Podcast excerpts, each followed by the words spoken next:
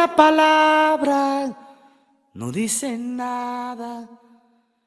Hola, nos encontramos nuevamente en este espacio, tres ideas en tres minutos y luego de algunos eh, festivos y descansos muy merecidos, retomamos este tema de el tratamiento o la lectura más bien sobre las emociones. Y hoy quiero hacer como eh, énfasis en tres escenarios del apego eh, positivo y versus dependencia emocional. Entendiendo entonces que nuestra primera idea es que el apego se muestra cuando se plantean exigencias desmedidas que al no ser cumplidas se expresan desde la frustración.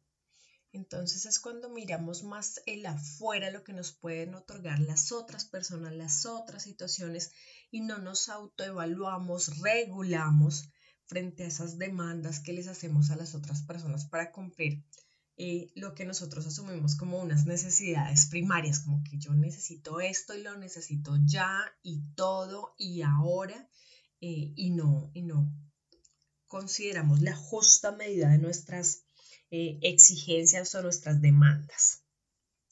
Lo segundo es hablar ya de sobredependencia, que tiene un rasgo de urgencia que si no es resuelta en la medida de la necesidad de reconocimiento, la, la atención yo ya no, soy el protagonista de tu, de tu vida.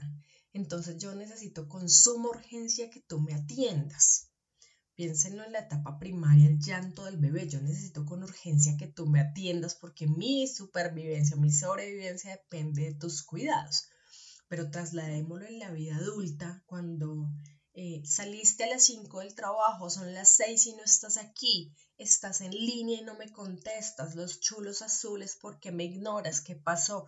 Y volvemos urgente la respuesta porque asumimos que tenemos que ser protagonistas en la vida de los otros. Y a veces nos quitamos ese, o e incluso nuestro propio protagonismo y dejamos que otras personas sean protagonistas de nuestra vida y estamos en una tensión desmedida, que esto también hace parte de un reconocimiento, ¿no?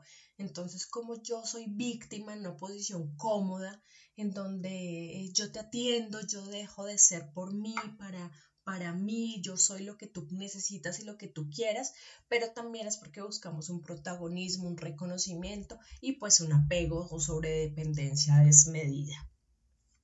Y finalmente, ¿cómo hacemos un sistema de desapego adecuado?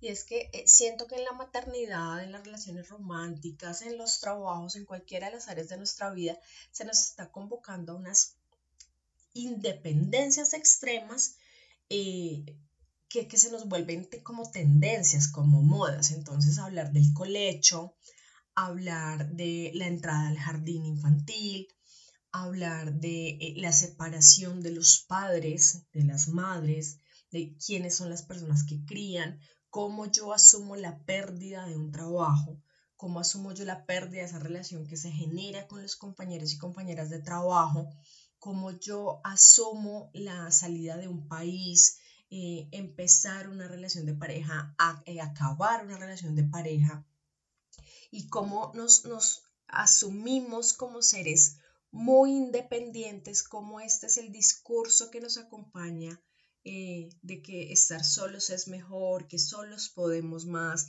que finalmente nos vamos a morir solos, pero que también requerimos en contravía una, um, una relación de, pertenecer y de ser. Si bien no estoy dejando como unas, eh, unas claves, porque no creo en esto de, de, que todo se puede, volver fórmulas en la relación de, los, de lo humano, sí es necesario que nosotros empecemos a conversar cuál es la justa medida de la independencia, cuál es la justa medida del apego, cuando estamos hablando de dependencia emocional, de codependencia, cuando estamos hablando de sobredependencia, sobre apegos y cómo empezamos a reformular estas relaciones no desde las exigencias por moda o por tendencia, sino desde las necesidades de vínculos emocionales y afectivos sanos que nos merecemos todas las personas. Quiero dejarles con esto para esta semana, en el tiempo y espacio en que ustedes escuchen esto. Revisen cuál es el protagonismo de su vida, cuál es el protagonismo de sus emociones. Como siempre, dejarles un abrazo lleno de azul clarito para respirar. Recuerden que les habló Natalia Ospino, asesorías para el bienestar.